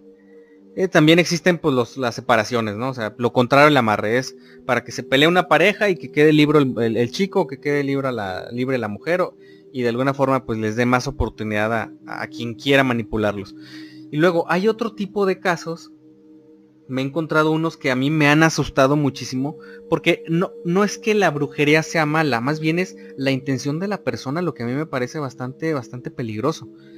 Y llegué a encontrar algunos casos en los que pues resulta que a una persona no le habían pagado un dinero en cuestión de negocios. Eh, le quedaron a deber miles de pesos, no, no especificaban cuánto, pero sí sé que era mucho dinero. Y esta persona quería que el deudor muriera y los objetos que agregaron en un paquete que fue encontrado en un cementerio eh, eh, eran, la verdad es que eran cosas muy grotescas.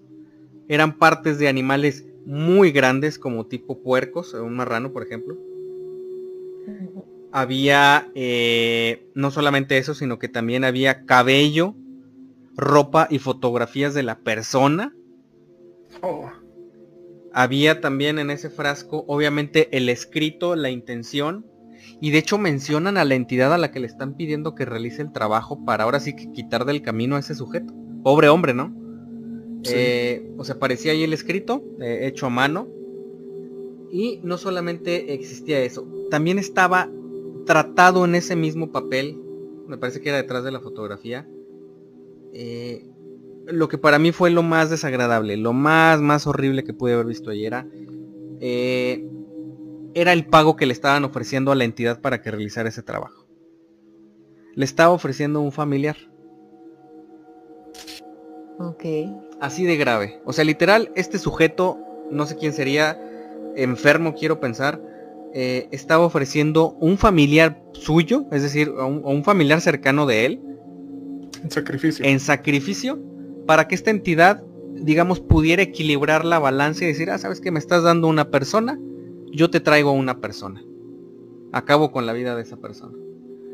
Entonces, a, mí me pareció alarmante y de hecho es un tema que a mí me preocupa muchísimo. Porque eh, si bien en el contexto actual hay muchos charlatanes, hay muchas personas que ya se odeñaron de este oficio antiquísimo eh, a manera de negocio. ¿Sí? Eso es un hecho. Va, a haber mucho, mucho eh, experto en negocios que lo va a tener ya allí locales se va a tener franquicias de lectura de cartas, de, hechicería y de cuanta cosa. Sin embargo, hay personas que realmente tienen estas facultades. Y lo más grave de todo es que hay personas que se atreven a pedir este tipo de, pues de solicitudes. Eh, algo, algo de lo que estoy investigando ya para cerrar esta parte que ustedes me platiquen qué opinan y también los radioescuchas es lamentablemente la brujería puede utilizarse para cambiarnos a nosotros mismos y mejorar eso es, digamos, la parte más blanca y el uso más blanco que le podemos dar a este tipo de, digamos, conocimientos ancestrales. Pero hay otra parte que es la de dañar a, otros. Y lamentablemente es donde más se concentran las peticiones.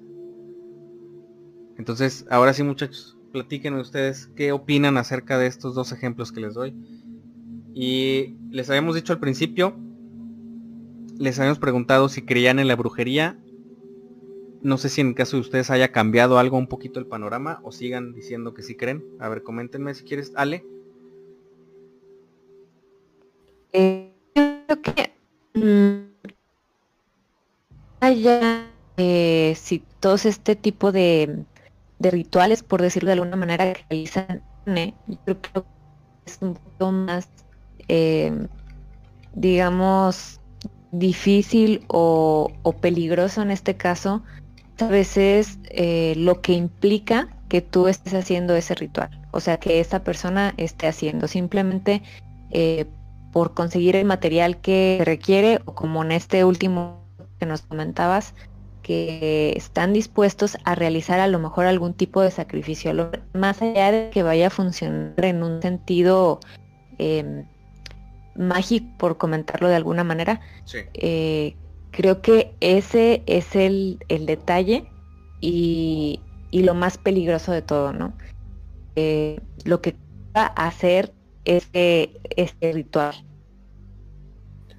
Y no nomás eso, sino también lo que está, eh, lo que la persona es capaz de hacer por lograr lo que quiere. Sí. Exacto.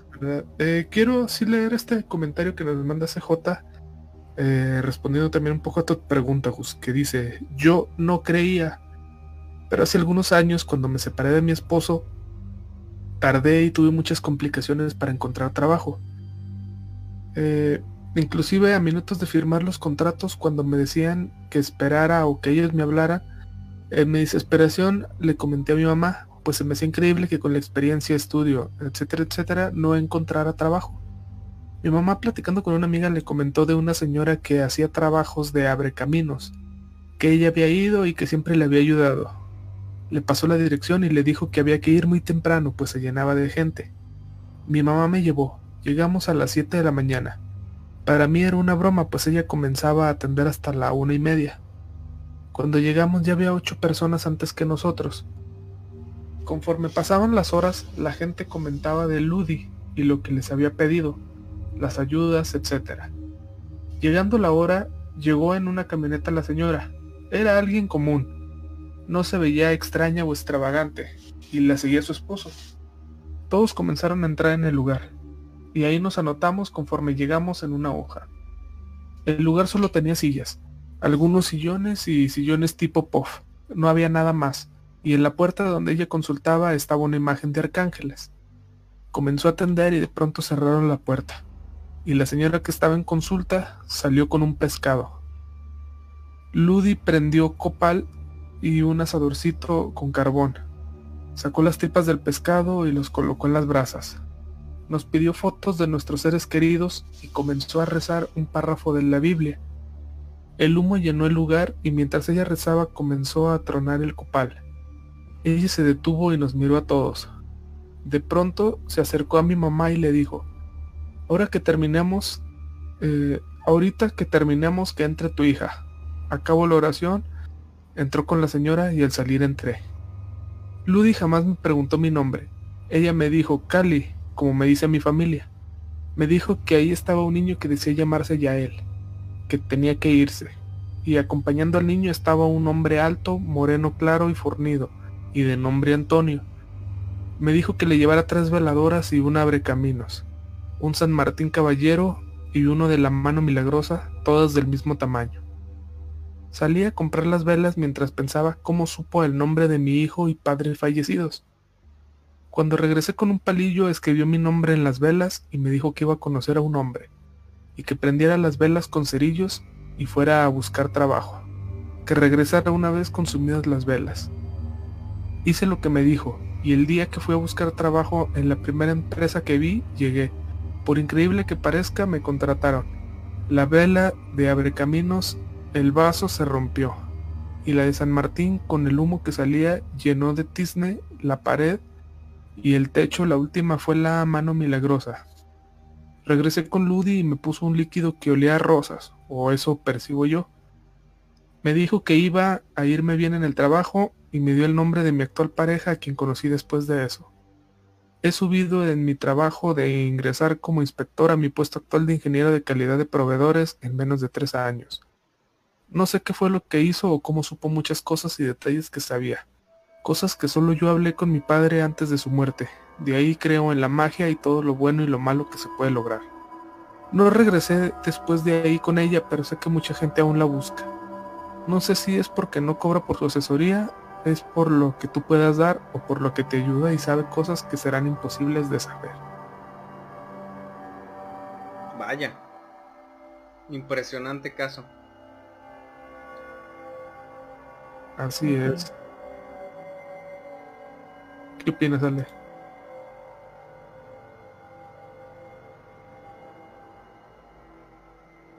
Bueno, eh, sí es algo bastante impresionante. Yo no sé em, si a lo mejor yo en mi caso particular me animaría a ir y les extiendo la pregunta a ustedes, a lo mejor con que en este caso, digo, fue para, para un fin bueno.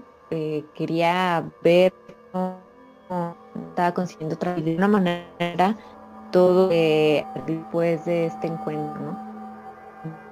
Em, sí, este, diga aquí, al parecer sí es algo que le ayudó el haber ido, entonces no sé, no sé qué opinen ustedes si, si irían a lo mejor con, con alguna de estas personas.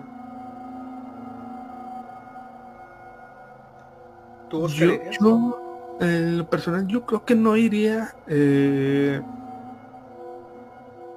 en primera porque no no confío en ellos no porque no funcionen sus eh, hechizos o lo que hagan sino más bien ellos como personas no, confío en ellos o sea yo soy alguien muy eh, muy discreto muy cerrado entonces o sea con que llegar con una persona que no conozco este a que haga algo de esto, este, no. Personalmente yo no. Eh, pero bueno, o sea, tampoco puedo juzgar si, si funcionan o no sus resultados, no, eso ya es otra cuestión aparte. Yo nada más por el tema de confianza, yo eh, no iría. Ok, la, la, verdad es que es una, una pregunta un poquito capciosa porque yo bajo condiciones normales tampoco asistiría Digo, aunque existan miles de casos que digan que sí es verdad lo que sucede, yo de antemano yo ya creo que sí, sí debe de ser verdad. O sea, si les ha funcionado a algunas personas, seguramente también me funcionaría a mí. Pero yo en mi caso particular tendría que ser una situación eh, muy de desesperación en la cual probablemente mi sentido común o, mis cuestiones, digamos, de fe propia ya no me dejaran como que poder seguir adelante y si requiriera un poquito como de soporte, eh, o digamos, una señal que a lo mejor no veo por dónde. Entonces, yo creo que sí tendría que ser, en mi caso personal, un momento muy desesperado, un, momento muy de mucha desesperación de mi parte. Pero bajo condiciones normales, yo sé que mucha gente tal vez iría a, ver qué nos comentan por ahí los, los, este, los radioescuchas, pero muchos irían por curiosidad. Yo por curiosidad no me animaría a ir únicamente en un caso desesperado y agotando todas, todas mis opciones, digamos, disponibles hasta antes de ello. Ok. Y... Eh, ajá. Espérate, tenemos aquí un último relato que nos manda Miguel antes de pasar ahora sí con el audio. Ok. Este, que dice así. Eh, bueno chicos, ahí les va mi anécdota. Un día me fui de viaje a una provincia de mi tierra natal, que es la ciudad de Ica, en Perú. Al lugar donde me fui se llama Nazca. No sé si habrán escuchado hablar de las famosas líneas de Nazca. Ah, ¿cómo no? Sí, claro. Bueno, llegando a un pueblo de Nazca nos alojamos en una casa semiconstruida. Le faltaba luz, pero bueno, nos echamos a descansar. Como a la una de la madrugada me despierto y en aquel momento yo escucho que un gato baja por el techo cayendo parada a lo cual no le tomé mucha importancia, ya que yo estaba en el cuarto con la puerta echada. Seguro que en aquel momento eh, siento que alguien se levantaba y empezaba a caminar, pero era muy extraño porque escuchas pasos y escuchas la respiración de aquel individuo, a lo cual yo me alerté. Escuchaba que daba vueltas por la sala y luego quiso abrir el baño, el cual estaba cerrado con seguro. Entonces yo le digo a la persona que estaba acompañándome que se levante, que alguien había entrado a robar a la cual se levanta y en ese momento escuchamos que quería abrir la puerta de nuestro cuarto, a lo cual yo le grité diciéndole groserías. En ese momento es como si se hubiera asustado y se fue eh, por donde entró, por el techo. En ese momento llamamos a una prima que vivía más allá y a la media hora vino y nos fuimos a dormir a su casa. Al otro día fui en la mañana y solo encontré huellas eh, de un perro gigante. Ah, caray.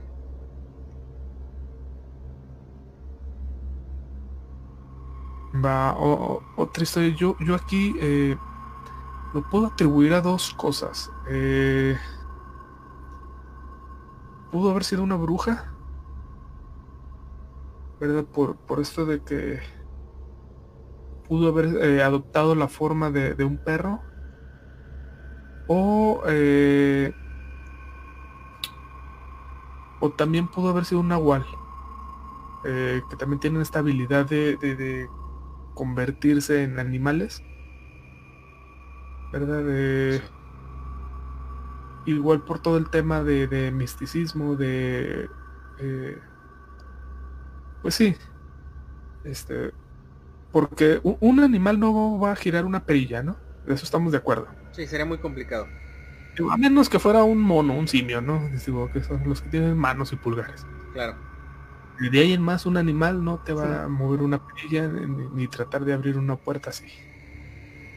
¿Verdad? Entonces, eh, y, también es muy común, o sea, el que adopten formas animales. Sí. digo, especialmente los nahuales y los brujos. ¿Verdad? Entonces, eh, qué bueno que, que, prefirieron irse a dormir a otro lado, ¿verdad? Para evitar ahí eh, de infortunios.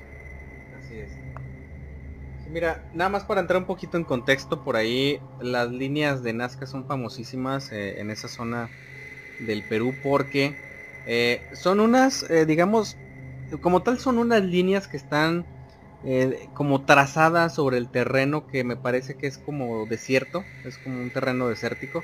Sí. Lo, lo, interesante de estas líneas, digo, para entrar nada más en contexto, es o sea, son, son 300 figuras que se han encontrado hasta el momento.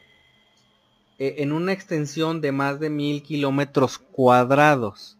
Es una extensión muy, muy grande de terreno. Y ahí a, nivel de suelo, tú nada más este, es una línea, ¿no? O sea, como terracería. Fíjate que, y de hecho en algunos casos ni siquiera te puedes percatar de que estás en una de esas líneas. Porque hay algunas que llegan a tener... Sí, fíjate, hay algunas que llegan a tener hasta de 15 a 30 metros de ancho. Entonces no te puedes percatar de la figura. Es correcto, si es nada más a nivel de suelo, es nada más este pues, tierra este, desgastada, o sea, terreno desgastado, o sea, un camino a lo mucho. Pero ya vistas desde el aire a alturas muy elevadas, o sea, tienen formas impresionantes de animales, ¿no? Y no solo de animales, creo que hasta hay una de un astronauta, este. Sí, tienen formas muy peculiares. a, mí me parece muy interesante toda esta parte de digamos, la parte mística de esta zona. Entonces yo voy a, proponer una teoría. Para mí pudiera ser tal vez hasta una criatura humanoide, no sé. eh, con ciertas características de animal. Así lo voy a dejar, digo, yo no sé qué pudiera haber ahí, pero sí es una zona muy enigmática eh, y muy conocida en muchas partes de, del mundo al menos. Es correcto. Ok. Y pues bueno, ¿qué les parece si ya para cerrar el programa de esta noche escuchamos el último relato, que es un audio relato? Es una anécdota que nos mandan a través de un audio. Ya lo tenemos preparado y ¿qué les parece si lo escuchamos y luego pues ya comenzamos a, a cerrar esta transmisión? Excelente. Perfecto, entonces por ahí muy atentos a la grabación. Buenas noches, mi nombre es Pedro Ávila y yo quería contarles una de muchas historias que tengo de, de fantasmas. Este, yo antes vivía en la zona centro de la ciudad, en, específico en el Cerro del Calvario. Esa zona históricamente ha sido muy conflictiva, ya que pues es una, una zona donde en antaño se resguardaban muchos criminales. En esa casa del Calvario, ah, siempre, desde que tengo uso de, razón, siempre pasaron cosas muy extrañas. Pues se veían sombras, se escuchaban ruidos, pero en esta ocasión la historia que les voy a contar, me tuve que salir corriendo de la casa. Ah, era más o menos para, para fin de año y estaba haciendo un frío que pelaba. Eh, toda mi familia se había ido a, a una quinceañera o un evento así y yo me quedé solo en la casa. Yo estaba viendo la tele aproximadamente como a las 11 de la noche. Estaba viendo la tele y en la planta alta se escuchó una pelota de esas como de fitness grandes que mi mamá solía tener. Escuché el ruido y pues como estaba a un lado de una ventana dije, no, pues la de haber empujado el aire. Se cayó, ¿no? Y en cuanto pensé eso, se escuchó que, que bajaron como los pies de la cama, pisaron recio y salieron corriendo por la planta alta hacia las escaleras. Yo estaba sentado justo a un lado de las escaleras en, en el lavatrastes y las pisadas corrieron desde la planta alta, bajaron las escaleras y se pararon un lado mío. Ha sido la única vez que yo me he quedado paralizado de miedo. Ah, se escuchó que pararon a un lado de mí me quedo paralizado y el lugar donde se escurren los trastos empezó a temblar. En ese momento pues, perdí la, la parálisis que me, que me dio y salí corriendo, dejé todo, todo prendido, la tele prendida, todo. Y como les comentaba, estaba haciendo un frío canijo. Salí corriendo y cerré la puerta. Para ese entonces teníamos una puerta de madera y entraba, bueno, más bien salía bastante luz de adentro de la casa, por abajo de la, de la puerta. Me siento en el pórtico de la casa y me voy dando cuenta que por debajo de las rendijas y de la puerta, por donde salía la luz, se ve que hay alguien adentro, caminando de un lado a otro y me percato que también estaba respirando muy muy fuerte. Respirando muy fuerte y haciendo como guardia esperando a que alguien entrara a la casa. Yo pues obviamente, pues como me salí sin llaves y para empezar no quería entrar, me tuve que quedar allá afuera sentado en el pórtico esperando hasta que llegara mi familia, que vaya que tardó. Llegaron como a las dos de la no, como a la una y media de la mañana aproximadamente, y ahí me tuve que esperar afuera. Y cuando llegaron, pues obviamente la sombra que estaba dentro dejó de, de estarlo, ¿no? Ya no se vio y ya me pude meter a la, a la casa sin ningún problema. Muchas gracias por, por escuchar la historia y que tengan buena noche.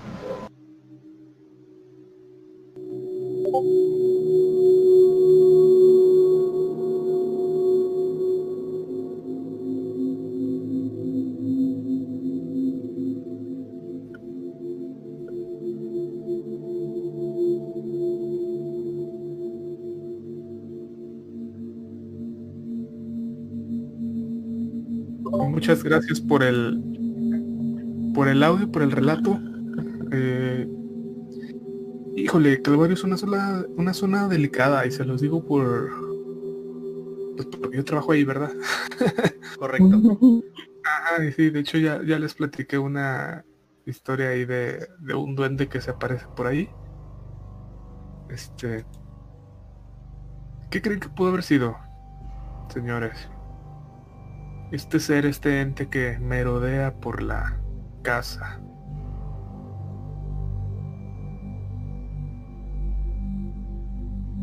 Híjole, es que está un poquito complicado porque por lo general ah, cuando se trata de un ser digamos maligno no solamente está la fenomenología de, las apariciones, de los ruidos, de las manifestaciones presenciales, visuales, sino que también está acompañado un poquito de estos temas de, ya lo había dicho Carlos en alguna ocasión, eh, cuando son entidades de bajo astral, es decir, que no son positivas, eh, dejan también una especie de aroma ah, desagradable, dejan algunas cuestiones más como, digamos, de estragos en el entorno.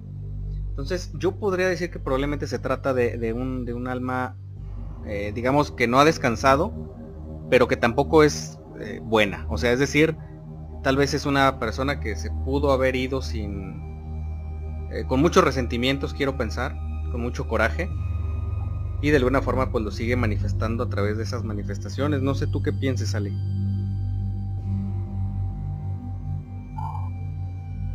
Um, sí estoy de acuerdo contigo, creo que mm, no, no ha dejado estos estragos que hemos comentado ya en, esta serie de programas. Eh, por ejemplo, los demos, ¿verdad? Eh, señales van dejando. Em, pero, pues sí, más bien yo creo que va por ese camino de a lo mejor eh, un, un, ser que se quedó eh, en el lugar. Ok.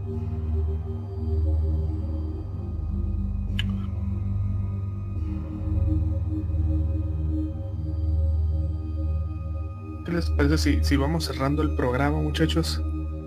Ok, pues bueno, eh, la verdad muchísimas, muchísimas gracias a, todos los que se han quedado a lo largo de este programa, ya de casi, casi dos horas, nos pasamos unos minutitos. Eh, pero bueno, les agradecemos muchísimo a todos los que se hayan conectado a esta transmisión y también muchísimas gracias por llegar hasta esta parte del programa, a cualquiera de los que nos esté escuchando en alguna de las plataformas de repetición. Eh, la verdad es que quiero hacerles una invitación antes de cerrar así rápida y brevemente. Tenemos un especial de Halloween para el próximo sábado. Eh, va a ser, precisamente coincide que, el sábado es, el 31 de octubre y tenemos eh, un especial muy muy cargado de relatos eh, de terror que yo creo que los van a poner con los pelos de punta. Entonces Ahorita estamos en un tiempo complicado, no conviene salir a alguna fiesta, no conviene estar en la calle eh, vagando como antes lo podíamos hacer. Entonces, pues bueno, los invito a ustedes Radio Escuchas y a todas sus familias o amigos y conocidos para que se conecten el próximo sábado, igual 10 de la noche. Este programa especial va a durar más de lo que duran los programas eh, habituales. Y pues bueno, ojalá nos puedan acompañar y de mi parte pues eso sería todo. Muchísimas gracias a todos. Oscar. Eh, nada más para darles las gracias a todos los que, eh, eh, se permitieron mandar una historia, mandar un audio. Muchísimas gracias a todos ellos, a todos los que también estuvieron presentes escuchando el programa, a todos los que comentaron en el chat, mil gracias por todo eso. recordarles también que nos pueden escuchar los podcasts de Radio Pesadilla a través de Spotify, a través de iVoox, Google Podcast y iTunes. Ya nos pueden encontrar en cualquiera de estas plataformas para su mayor comodidad. Eh, estamos eh, en épocas eh, raras, como dice Gus, pero estamos ya próximamente por abrir nuestro propio Patreon de Radio Pesadilla para el que guste apoyarnos desde un dolarito al mes, puede hacerlo y no importa eh, la cantidad que, guste apoyarnos, los, los, programas van a seguir siendo completamente gratis, eso no va a cambiar, pero a quien guste eh, apoyarnos entonces va a tener eh, recompensas, va a haber contenido especial exclusivamente para ellos Entonces, para que estén atentos ahí a la, pues cuando ya tengamos listo toda esta situación, igualmente se las haremos saber. Ale. Bueno, pues nada más que agradecerles nos hayan acompañado un sábado más aquí en Radio Pesadilla. Eh, los esperamos para el especial de Halloween, como ya comentamos, la próxima semana. Esto fue Radio Pesadilla, donde las pesadillas comienzan. Que duerman bien.